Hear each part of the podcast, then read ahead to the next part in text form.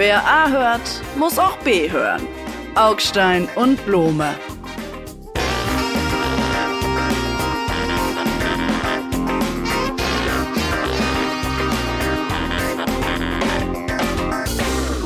Meins läuft schon. Ja, ja, Blome, das ist schön. Mein Band läuft auch schon, aber da, da, da, es ist wichtig, weil, aber im Hintergrund höre ich doch Meeresrauschen. Sie sind doch, wo sind Sie? Es ist doch Meeresrauschen im Hintergrund, oder? Äh, nein, wir haben, wir haben dieses wunderbare Ferienhaus an der achtspurigen Autobahn gewählt äh, und Sie hören das Rauschen des äh, frühen Verkehrs. Es ist der Verkehr. Ja, ja, ja. Also, liebe Hörerinnen und Hörer, herzlich willkommen zu unserem neuen äh, Podcast. Äh, ähm, und der Kollege Blome ist nicht hier, der ist nicht in Berlin, er ist äh, woanders. Ich verrate jetzt nicht wo, damit der Neid sich in Grenzen hält. Aber er ist jedenfalls schon in Ferien. Und alles gut bei Ihnen? Wohlverdient, kann ich sagen. Wohlverdiente Ferien. Ja, na klar. Ich wohne dem Wahnsinn dieser Republik Ja. und dieser Bundesregierung, das muss man ja leider wirklich sagen, die es schafft, von vier möglichen Fehlern sieben zu machen, aus der Ferne bei und bin mittelschwer, sage ich ganz ehrlich, äh, und völlig unironisch, bin echt entsetzt, dass es die Bundesregierung, diese Ampelregierung schafft, die kompliziert ist, weil sie aus drei Parteien besteht und das ist alles geschenkt, sich bei jedem einzelnen Ding, das sie in die Hand nehmen, die Füße zu brechen. Und die Hände gleich dazu. Also das fängt jetzt an mit dem Elterngeld. Jetzt musste die Familienministerin, Klammer auf, Grün, Frau Paus, das ist übrigens die einzige Frau, die bei so großen Pressefesten und, und, und so Festen vor der Sommerpause in Berlin nicht erkannt wird in der Menge. Die steht dann da immer mit ihrer Sprecher oder Sprecherin und wird nicht erkannt und wird auch nicht Ja. angesprochen. Sie spricht aber auch niemanden an. Vorsichtig. ist großartig. Also Frau Paus musste jetzt ein bisschen kürzen in ihrem Etat. Und was hat sie gemacht? Ich finde, sie hat's richtig gemacht. Sie hat die, äh, wie soll man sagen, die Maximalgrenze, bis zu der dieses Elterngeld gezahlt wird, von 300.000 Euro gemeinsamen Verdienstes auf 150.000 Euro gemeinsamen Verdienst des Paares, das ein Kind bekommt, das es betreut, reduziert. Ich verstehe nicht, das finden Sie richtig, denn normalerweise Ja, die FDP wettert dagegen. Eigentlich ist das doch die FDP-Klientel, der man da jetzt noch die staatlichen Subventionen wegnimmt. Das wundert mich, dass Sie dem zustimmen. Also ich meine, das sind die vermögenden Leute, das muss man also ganz klar sagen. Teilweise Nein, das ist sind das die Gutverdienenden. Einkommen Stopp. Ich noch, will- ich noch schlage vor, deutlich wir- höher. Augstein, Noch deutlich höher. Ja, je nach, nein, nein, nein, nein, nein. Je nach technischen Berechnungen und so kann es sogar um noch mehr Geld gehen, wo man dann trotzdem noch äh, äh, äh, Zuschüsse bekommt, je nach wie die Steuern und äh, egal. Aber jedenfalls auch noch mit 180.000 Euro äh, im Jahr kann man auch noch vom Staat Geld bekommen. Und normalerweise ist das eigentlich sind das FDP-Wähler oder eben Grünen-Wähler. Das sind ja beides die Parteien für die Gutverdienenden im Land. Das wissen wir ja. Und sie sind jetzt plötzlich äh, dafür, dass die stärker belastet wird. Das finde ich erstaunlich. Hätte ich jetzt nicht erwartet, meine ich jetzt mal ernst. Ich hatte jetzt gedacht, dass Sie das falsch finden. Nein, das finde ich, dass sie das kürzt, finde ich richtig. Ich wusste ehrlich gesagt gar nicht, bis wohin man, also bis zu welchem Einkommensreichtum, 300.000 wie gesagt äh, bis jetzt, man dieses Elterngeld, also diese Ersatzleistung für entgangenes Gehalt, weil man ein Kind bekommen hat, beziehungsweise eines betreut, über maximal 14 Monate.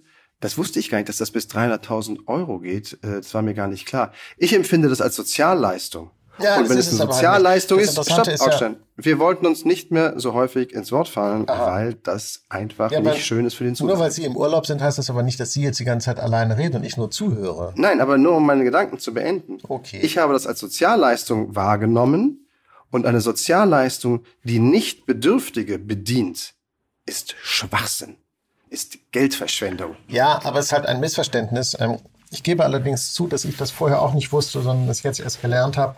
Es handelt sich um ein Missverständnis. Es ist keine Sozialleistung. Es ist eine gleichstellungspolitische Maßnahme. Ah. Und deshalb, ja, ne, be- bevor Sie sich darüber lustig machen, es geht eben nicht darum, äh, Geringverdienern äh, zu Kindern zu verhelfen, sondern es geht darum, allen äh, Bundesdeutschen, unabhängig von ihrem Einkommen, äh, zu ermöglichen, eine bessere Verteilung der familiären Pflichten vorzunehmen, insbesondere also die Väter reinzuholen äh, äh, in die Erziehungsarbeit und den Müttern die Möglichkeit zu geben, nicht auf ihren Beruf zu verzichten und so weiter und so weiter. Und Das deshalb heißt- laufen die, deshalb laufen die Grünen, Teile der Grünen zumindest und Teile der SPD, also Amok gegen diese Kürzung, weil die gleichstellungspolitische Maßnahmenkomponente ja, dieses sinnlos verschwendeten Geldes dann in Gefahr gerät. Wollen nee, Sie mich veräppeln? Nein, ich will Sie nicht veräppeln. Nein. Wollen Sie mich veräppeln? Nee, stopp mal. Es geht um 290 Millionen Euro, glaube ich, die da gekürzt werden. Das ist noch nicht mal so richtig ganz, ganz doll viel Geld. Aber immerhin, es geht ja ums Prinzip. Ich finde, und Sie haben natürlich recht, so ist das gelabelt worden, gleichstellungspolitische Maßnahme. Ich finde, wenn es den Müttern nicht gelingt, die Väter dazu zu bringen, dass sie sich um ihre Kinder kümmern, dann sollte der Staat die Finger raushalten. Das haben Sie jetzt nicht eben gesagt.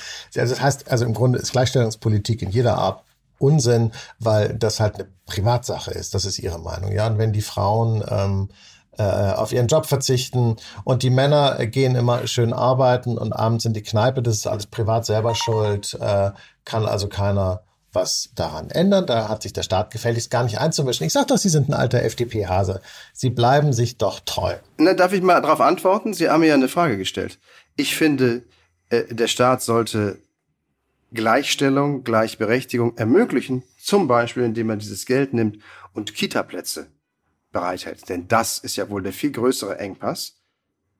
Und meinetwegen am liebsten auch kostenlose Kitaplätze bereithält aber er sollte nicht versuchen, mit viel Geld, noch dazu in abnorm hohen Gehaltsbereichen, irgendeine Gleichstellung herbeizusubventionieren. Und ich habe noch nicht, lieber Augstein, davon gesprochen, was Kinder eigentlich sind. Und vielleicht bin ich da dann doch ein Tick konservativer als Sie. Was vielleicht sind? sind Kinder, ja, was Kinder bedeuten. Vielleicht bedeuten Kinder tatsächlich Verzicht für die Eltern und sind nicht ein Posten in einem Jahresbudget, so wie das neue Auto, der Maledivenurlaub oder die neue Schallplatte. Das Interessante ist, ähm, ja. Vielleicht sind Kinder etwas anderes. Und vielleicht gehört zu Kindern der Verzicht der Eltern dazu. Ja. Und das oh, sagt Mann. sich leicht, ja. Ähm, wenn man ganz gut situiert ist. Aber ja. um diese Leute geht es ja. Wenn man auf Mallorca am Strand sitzt. Oh, jetzt habe ich es doch gesagt. Naja, egal. Ich habe ein bisschen Schwierigkeiten mit dem Thema. Und zwar aus zwei verschiedenen Gründen. Erstens finde ich es auch problematisch, wenn ich dann lesen muss äh, äh, in großen Online-Medien Artikel von vergleichsweise gut verdienenden Kollegen, die dann irgendwie doch in einem, äh, wie soll ich sagen, wehleidigen Ton, wehmütig, wehleidig, weinerlich äh, geradezu schreiben, was diese ganze Regel jetzt für sie bedeutet. Und zum Beispiel, sie haben die Frau, die verdient sogar noch mehr und beide verdienen wahnsinnig viel und so. Aber wenn sie dann jetzt ihr Kind bekommen, dann kriegen sie praktisch 1800 Euro weniger im Monat und so. Und da würde ich dann auch sagen, Freunde, ihr klagt auf einem relativ hohen Niveau und das merkt ihr schon gar nicht mehr, bekommt dafür aber wahnsinnig viel äh, äh, äh Medienraum und Airtime und könnt das machen. Und der Aufschrei, ja, äh, bei dieser Elterngeld politischen Maßnahmen ist ja riesengroß, weil es eben Leute betrifft, die viel Geld verdienen und Leute, die auch lautstark sind, die sich sozusagen zur Wehr setzen können, die in den Medien Gehör finden. Während sozusagen, wenn es um andere Themen geht, wo äh, äh die ärmeren Menschen in unserer Gesellschaft betroffen sind, da ist dann doch die politische, öffentliche, mediale Reaktion relativ gering. Ja, also ich meine, äh, als es ums äh, Ehegattensplitting ging, ähm, Sie erinnern sich vor ein paar Jahren, äh, ähm, da war die Debatte über die Gleichberechtigung vergleichsweise leise, weil das ein Thema war, was eben die Hartz-IV-Empfänger damals betraf äh, und nicht die Leute mit viel Geld. Und deshalb finde ich dieses ganze Thema so ein bisschen klebrig, wenn ich sagen darf. Klebrig ist nicht das richtige Wort, äh, lieber Kollege. Ähm, wir sind uns ja ziemlich einig, dass es wirklich Schwachsinn ist, was die dass, dass sich Leute darüber aufregen, was die grüne Ministerin da gemacht haben. Noch dazu ihr eigenes Klientel. Klebrig ist trotzdem nicht das richtige Wort.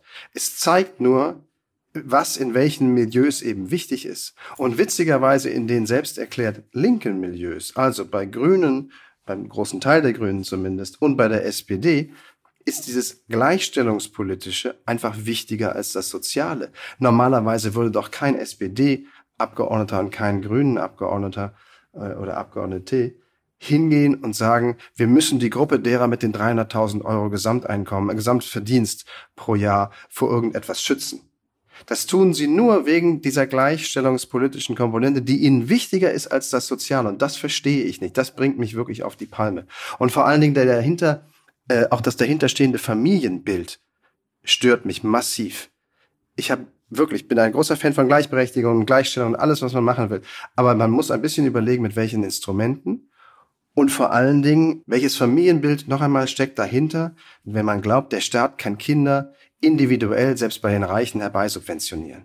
Herr Blome, Sie sind eben doch ein Herzensmensch, dass Sie jetzt anfangen, von den Werten der Progenitur zu sprechen, möchte ich mal sagen, als alter Lateiner. Kinder, ja, Kinder sind was Schönes. Ich habe auch jede Menge Kinder. Ich liebe meine Kinder, aber äh, ähm, sie finden man soll seine Kinder, wenn man sie so richtig liebt, dann soll man sich auch aus der Gesellschaft, soll man dann keine Ansprüche haben. Was sollen Schulen? Wofür brauchen wir Radwege? Was soll der ganze Quatsch mit den Kinderkrankenhäusern oder jeder sozialpolitischen Maßnahme mit die Kinder unterstützen? Die Liebe ist es doch das Einzige, was zählt. Ist die Liebe. Ich meine, spinnen Sie jetzt komplett? Das Argument, was Sie sagen, ist zwar richtig, aber komplett deplatziert. Es geht hier um Politik. Ich meine, wir reden über Politik. Wir reden jetzt, das ist das Interessante ist, dass Sie plötzlich sozusagen das Register wechseln. Sie wechseln einfach die Argumentationskategorie. Was ist lustig und deshalb rede ich auch gerne mit Ihnen und höre Ihnen auch gerne zu. Aber es ist halt total gaga, weil wir reden über Politik und nicht über Eltern, die ihre Kinder lieben. Checken Sie das? Ja? Wissen Sie, worüber wir reden, Augstein?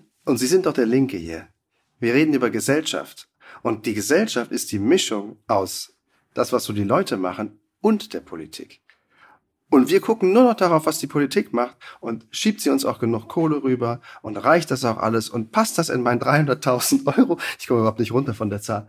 Passt das auch in mein 300.000 Euro Budget? Mann, ich hatte ja noch überlegt, das zweite Ferienhaus auf den Malediven. Hei, das wird jetzt aber knapp. Wenn Boah, die Sie sind echt so ein Zyniker. Boah, ist das schlimm, was Sie gerade machen. Das ist wirklich, jetzt spielen Sie echt die Sachen gegeneinander aus. Ich meine, das ist wirklich finster. Unser Thema ist aber, die Elterngeldmaßnahme der Bundesregierung. Unser Thema ist nicht, äh, ob die Leute ihre Kinder genug lieben und, und welche äh, äh, Entscheidungen sie für oder gegen das dritte Auto machen, um noch das vierte Kind zu haben. Ich meine, Nein. Hä? wir reden über die Regierung, wir reden über eine Bundesregierung, die halt sozialpolitisch komplett den Kompass verloren hat, beziehungsweise Teile. Den Sie haben doch den Kompass verloren da auf Mallorca. Sie wissen doch gar nicht mehr, wo ist das Meer? Doch. Wo, wo ist die Paella? Ich muss immer rausschwimmen bis zur Boje. Vino Tinto. Ich schwimme bis zur Boje, dann nach Gib links mir. zur anderen Boje. Ja, ja. Dann muss mich meine Frau retten, weil ich habe nur einen Freischwimmer. Sehr witzig. Ich bin nämlich als Kind nicht genug geliebt worden, was an manchen Punkten, das ist auch eine Wahrheit. Aber dafür haben sie bei den Bundesjugendspielen, bei den Bundesjugendspielen immer den ersten Platz bekommen. Gebt ihm noch vom Vino Tinto, aber vom Roten bitte. Herr Blome, ich weiß auch nicht, das Elterngeld, lassen wir es fallen. Ja, die Regierung kann es nicht, die geht jetzt in Schimpf und Schande, ohne Heizungsgesetz, in die Sommerpause, wie es ausschaut, oder sie holt für sündhaft teuer Geld nochmal den ganzen Bundestag zurück nach Berlin, um dann in einer angemessenen Frist dieses Gesetz beraten zu lassen, dass das Bundesverfassungsgericht einer anders. Bundesregierung eine derartige Klatsche erteilt. Du hast das Parlament überfahren. Das ist doch irre. Das hat es doch ganz lange nicht gegeben. Also widmen wir uns nicht mehr, widmen wir uns nicht länger der Innenpolitik. Da gibt es einfach nichts zu loben im Moment zumindest an dieser Bundesregierung widmen wir uns der Außenpolitik. Widmen wir uns dem Blick auf den Krieg in der Ukraine. Jetzt kommen Sie. Ja, gut, die Ukraine-Offensive. Ich meine, wir haben uns viel versprochen von dieser Offensive. Die Ukraine wurde bis über die Zähne hinaus, Oberkante, Unterlippe, mit Waffen vollgestopft. Äh, es konnten gar nicht genug Leos sein und die Rohre nicht dick genug und lang genug und ich war und äh, Munition bis zu Ende. Aber die Offensive kommt nicht so richtig voran. Denn plötzlich befindet sich ja die Ukraine äh, in der Rolle des Angreifers im eigenen Land, ja, völkerrechtswidrig angegriffen von den Russen. Äh, aber jetzt haben sich die Russen eben eingegraben auf dieser Linie, die man auf den Karten immer so schön sehen kann. Ein Fünftel des ukrainischen Territoriums sind von Russland besetzt. Und jetzt wollen die Ukrainer das zurückhaben und haben eine Offensive gestartet. Und irgendwie kommt die nicht so richtig in die Plünnen, habe ich äh, äh, gelesen. Äh, es gibt Militärexperten, die davon mehr verstehen als ich, die sagen, in Wahrheit sei diese Offensive bereits gescheitert. Gescheitert ist sie ganz bestimmt nicht. Das, sie sehen ja, dass es vorangeht. Es geht langsam voran. Und witzigerweise ist der ukrainische Präsident Herr Zelensky eben deutlich ehrlicher, beziehungsweise er ist ehrlich gegenüber seinem verlogenen Kriegsgegner Wladimir Putin. Denn Präsident Zelensky sagt ja selber, das geht langsamer voran, als wir das gedacht hätten oder als wir uns das gewünscht hätten. Ähm, da aber das Land selber ja bereit ist, den Preis dafür zu bezahlen, dass es langsamer geht, glaube ich, steht es uns jetzt nicht wirklich an zu sagen, ho, du hast jetzt nicht die erhofften Kilometer, Quadratkilometer Gewinne pro Woche erzielt, du liegst um 25 Prozent dahinter, also kürzen wir dir um 25 Prozent die Lieferung oder irgendwie sowas. Also ja, ich verstehe die, ich verstehe die Verbindung nicht, die Sie aufbauen wollen. Ich verstehe Zentraler nicht. Satz, den Sie eben gesagt haben. Zentraler Satz. Die Ukraine ist bereit, diesen Preis zu zahlen. Das stimmt, das sehen wir ein ums andere Mal. Wir wissen nicht, wie lange diese, äh, dieser Zusammenhalt und diese Entschlossenheit noch halten. Ähm, ich weiß gar nicht, was ich den Leuten da wünschen soll, aber das ist jetzt ein anderes Thema. Ähm, die Frage ist aber, wie lange ist der Westen, wie lange sind wir bereit, das noch zu machen? Denn die Summen an Geld, die da buchstäblich verbrannt werden, ja, also buchstäblich sozusagen in die Luft gesprengt werden, sind unfassbar hoch. Und wir haben gerade über das Elterngeld geredet, Herr Blome. Wir haben gerade darüber geredet und gestritten, ob es eigentlich okay ist, Leuten, die viel Geld verdienen, Elterngeld wegzunehmen oder ob es nicht eigentlich auch schändlich ist, dass die Leute, die viel ärmer sind, viel weniger bekommen und auch viel weniger Gehör bekommen und so weiter. Wir werden bei diesen Haushaltsstreitereien äh, um das Geld, was immer knapper wird, noch viel, viel härtere Fronten bekommen, ja, sage ich jetzt bewusst.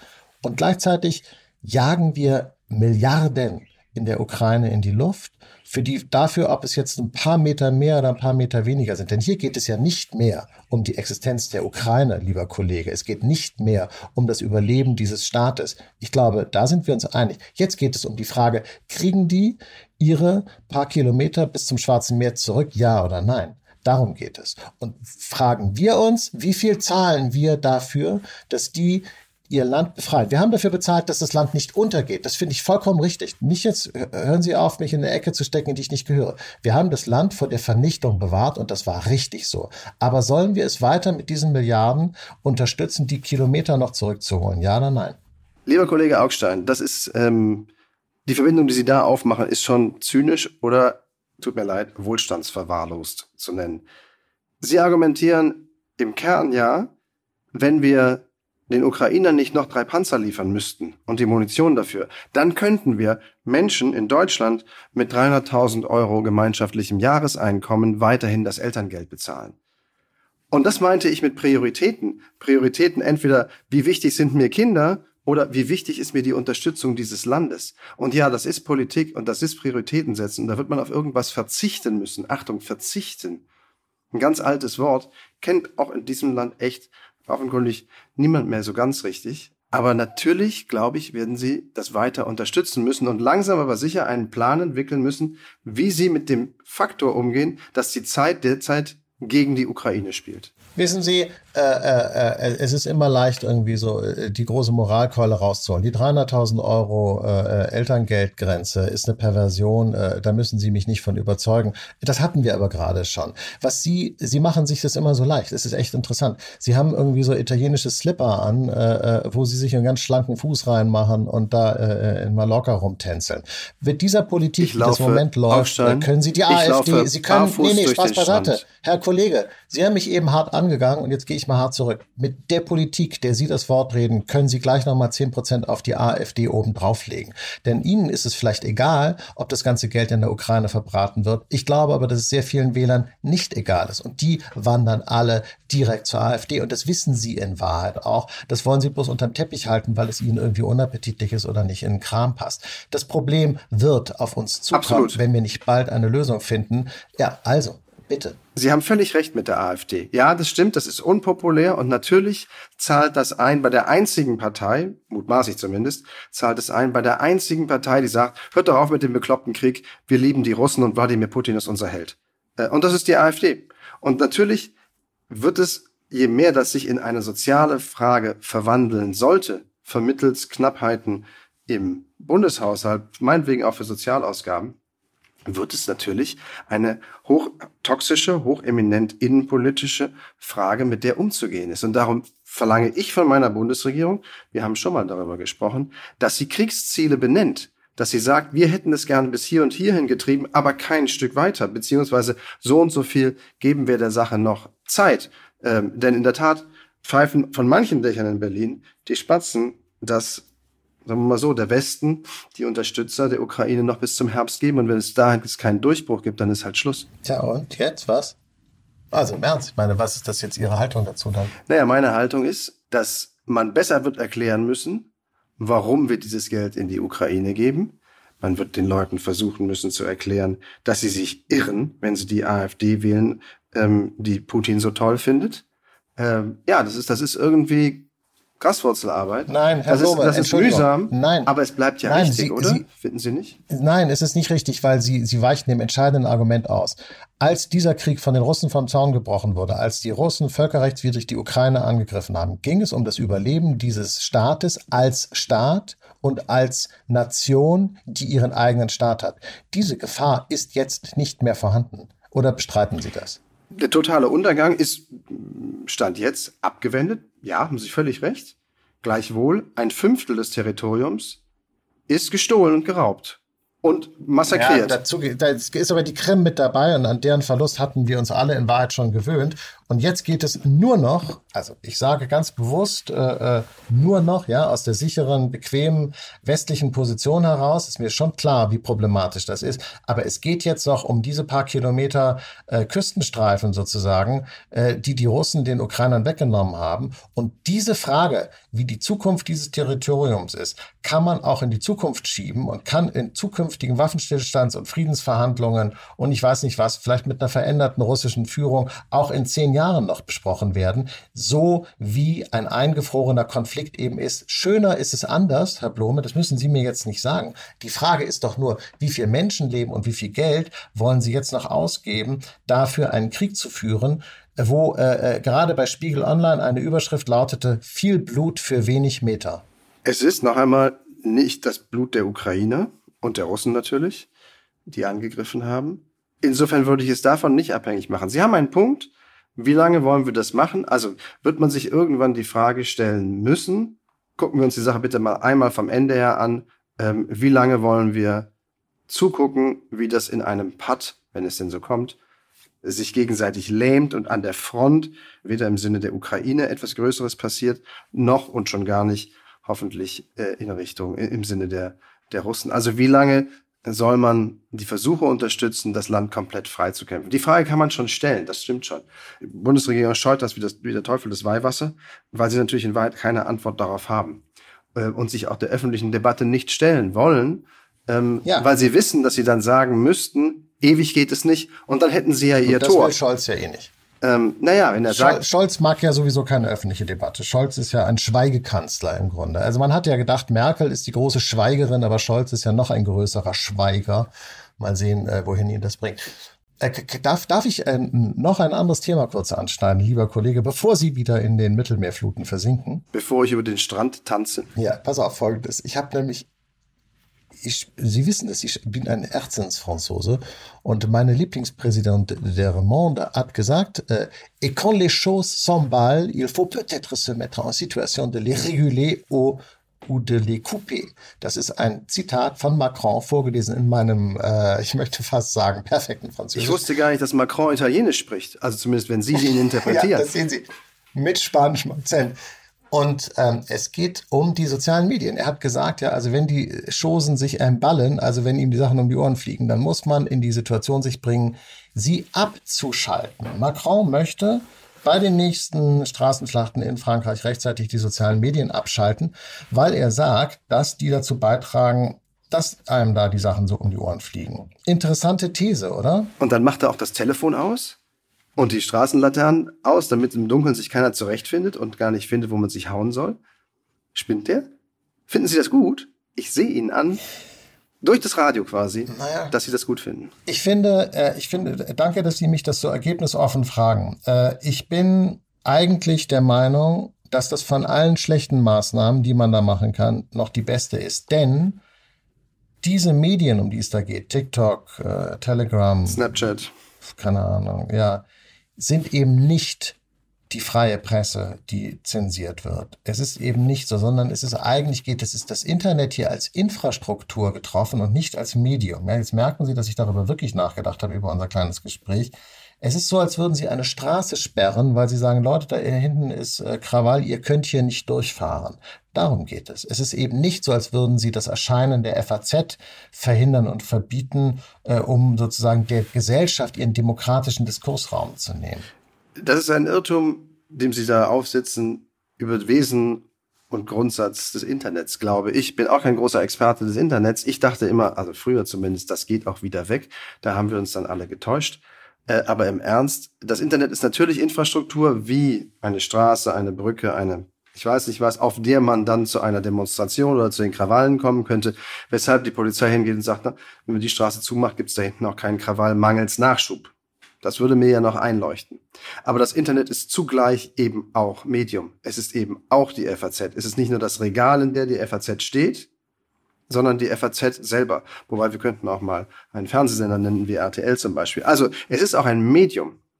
Und als solches es zu beschneiden, finde ich es hochheikel, und zwar genauso heikel wie eine Zeitung ganz alten Zuschnitts zu verbieten oder eben die Versammlungsfreiheit pauschal einzuschränken, indem man sagt, mehr als zehn Leute dürfen nicht auf die Straße. Das hat man während der Pandemie gesagt und das war hoch umstritten, zu Recht hoch umstritten. Aber das zu sagen, wir wollen unterbinden, dass die Leute sich verabreden können naja. über diese Dienste, das finde ich ist sehr nah an, an echt diktatorischen Zuständen, wo die Herrschenden das Interesse daran haben oder große Furcht davon haben müssen, dass sich mehr als zehn, zwölf und dann eben Hunderte zusammenfinden. Ja, es ist problematisch. Das wusste aber auch Macron, deshalb hat er auch gesagt, il ne faut surtout pas le faire à chaud, ja, also man soll es nicht mit äh, heißem Kopf machen, sondern äh, kühl darüber nachdenken. Aber diese Dienste, oder ich nehme mir mal Twitter, weil das sind meine Erfahrungen, äh, ehrlich gesagt, umfangreicher als jetzt mit TikTok oder so, da habe ich jetzt noch nicht so viel mich äh, be be bewegt. Diese Dienste sind natürlich nicht nur irgendwelche Medien und sie sind nicht nur irgendwelche Autobahnen, sie sind natürlich in Wahrheit Vernichtungsmaschinen der Kommunikation. Sie sind äh, äh, Zerstörungsmaschinen der Kommunikation. Sie, sie, sie, sie, sie bringen in den Menschen das Schlechteste hervor. Sie, sie, sie lassen die, Entschuldigung, das altmodische Wort, sie lassen die Sitten verrotten. Ganz normale Menschen äh, eskalieren in diesen Medien auf eine Weise, die ihnen selber nachher peinlich sein müsste.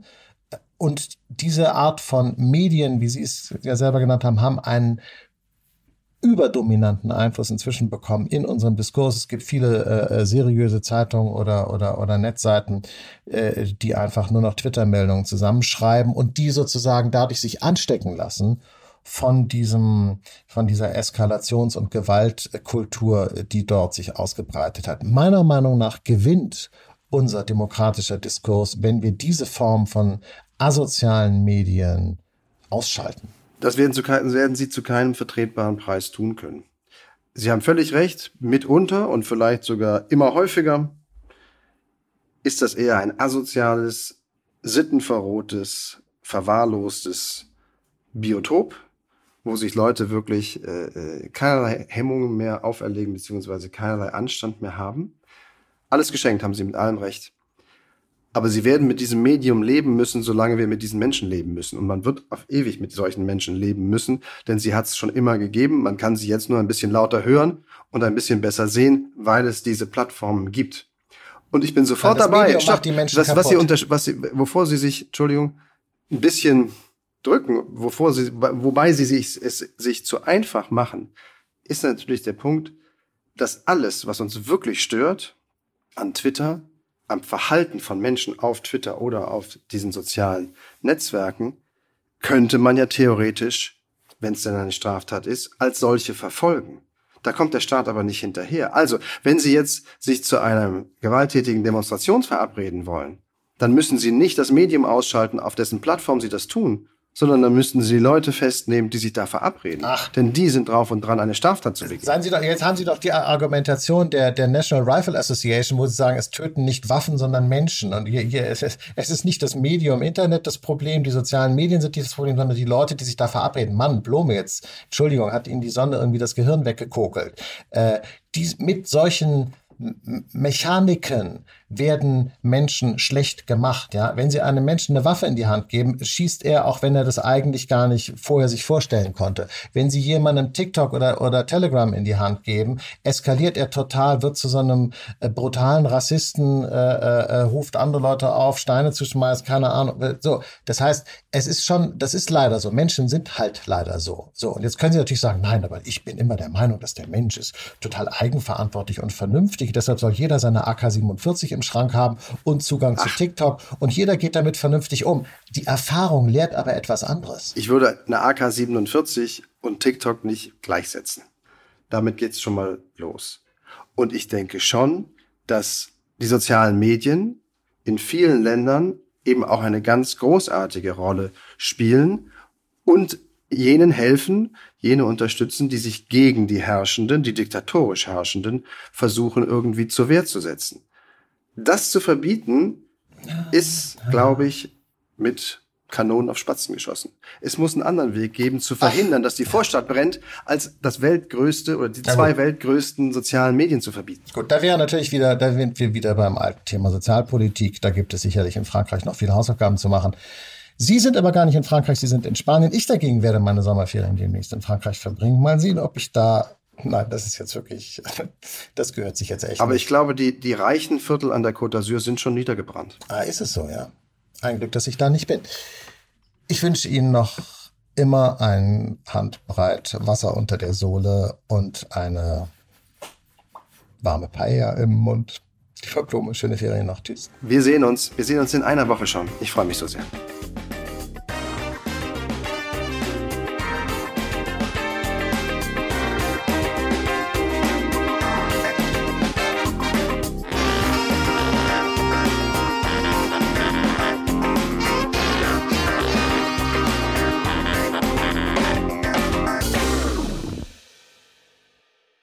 Dieser Podcast ist eine Produktion der Audio Alliance.